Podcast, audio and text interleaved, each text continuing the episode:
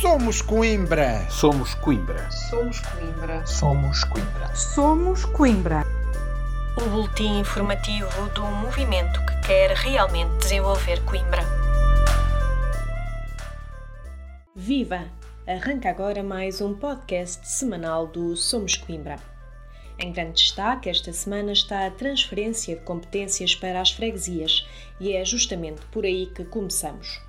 Na reunião de Câmara do passado dia 7 de dezembro, os vereadores do movimento Somos Coimbra recusaram-se a participar numa votação ilegal de propostas de transferência de competências e recursos que, para além do mais, é extremamente prejudicial para as freguesias. O vereador José Manuel Silva explica que a negociação com as freguesias não foi feita segundo a lei. A negociação com as freguesias não foi feita à luz da lei. O documento então aprovado foi usado para ser imposto às freguesias e não negociado com as mesmas, como os relatórios do GAFO demonstram sem qualquer dúvida interpretativa.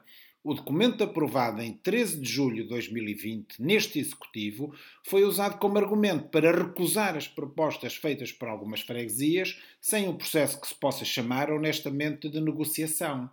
O vereador sublinhou ainda a conivência da Associação Nacional de Municípios Portugueses e da Associação Nacional de Freguesias curiosamente lideradas pelo presidente da Câmara Municipal de Coimbra e pelo presidente da União de Freguesias de São Martinho do Bispo e Ribeira de Frades, respectivamente, neste processo. É espantoso que o Partido Socialista e o presidente da Associação Nacional de Municípios Portugueses, com a conivência do presidente da Associação Nacional de Freguesias, em total desconsideração pelo Decreto-Lei nº 57/2019, queiram impor uma transferência que não passa de um mero decalque um pouco mais abrangente dos habituais acordos de execução. José Manuel Silva esclarece ainda que algumas freguesias recusaram formalmente a proposta de transferência de competências, ao contrário do que foi avançado pela Câmara Municipal.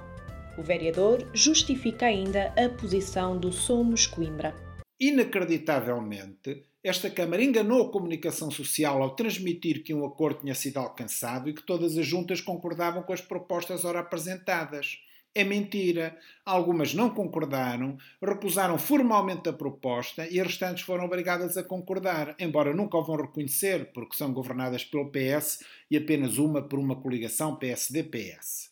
Assim, o Somos Coimbra não pode aceitar esta tentativa canhestra, ilegal e ditatorial de materializar apenas parcialmente a transferência de competências para as freguesias, impondo unilateralmente a vontade da Câmara e tratando as freguesias como meras tarefeiras administrativas da Câmara Municipal de Coimbra e como órgãos autárquicos de menor dignidade e capacidade, incumprindo violentamente o Decreto-Lei 57-2019.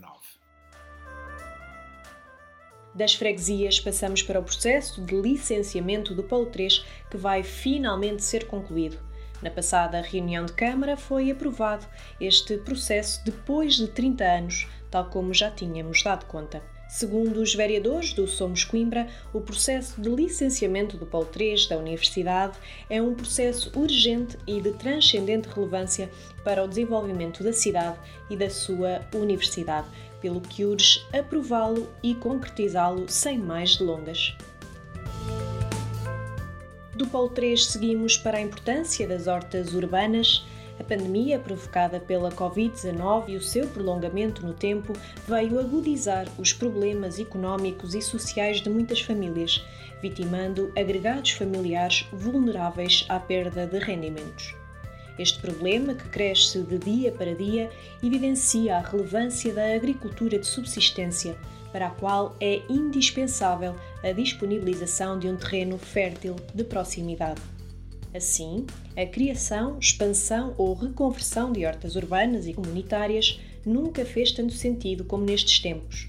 Designadamente, aproveitando espaços desocupados ou baldios próximos de zonas residenciais.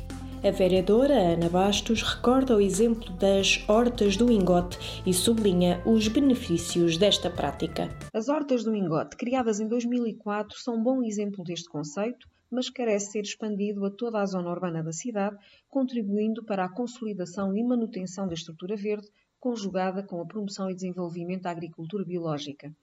A solução encontrada pela Câmara Municipal de Coimbra para regularizar a atividade agrícola desregrada que se vinha a praticar naquele local e que justificou a celebração de um protocolo de colaboração com a Escola Superior Agrária de Coimbra deve ser revitalizada, alargada e intensificada no sentido de abranger quer outros interessados, quer outros locais da cidade.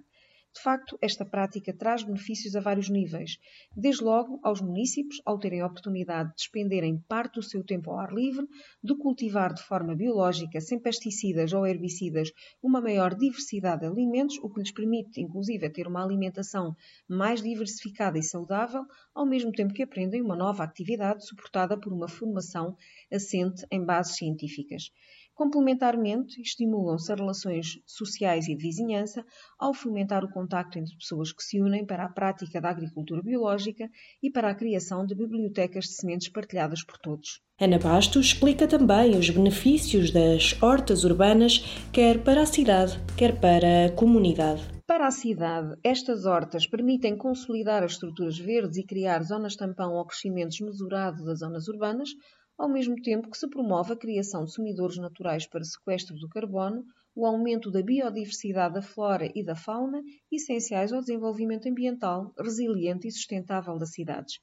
Para a comunidade, atenua-se a dualidade entre o campo e a cidade, potenciando aos interessados usufruir do contacto com espaços tratados, limpos e preservados, ao mesmo tempo que se eliminam matagais e terrenos abandonados no centro da cidade.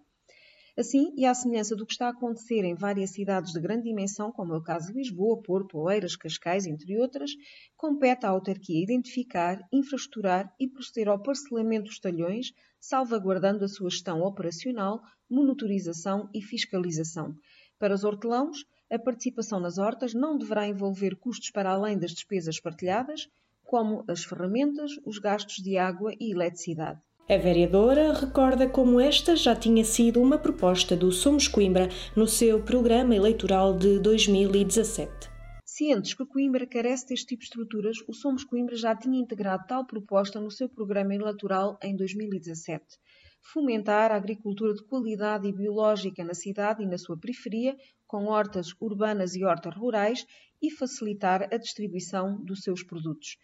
Esta situação pandémica apenas tornou esta necessidade mais premente, pelo que o Somos Coimbra propõe efetivamente o alargamento das zonas urbanas a toda a cidade. Esta situação de pandemia tornou mais premente esta necessidade, pelo que o Somos Coimbra propôs, também na passada reunião de Câmara, seis medidas que evidenciam como deve ser a Câmara Municipal de Coimbra a lançar a primeira semente e a demonstrar a importância das hortas urbanas para a sustentabilidade alimentar e para a promoção do tecido social de Coimbra. Compete por isso à Câmara Municipal de Coimbra promover a consciencialização sobre os desafios ambientais que o mundo enfrenta na atualidade, assim como apoiar os municípios economicamente mais desfavorecidos, proporcionando-lhes a prática de uma agricultura de subsistência e que pode ajudar a fazer a diferença no orçamento familiar.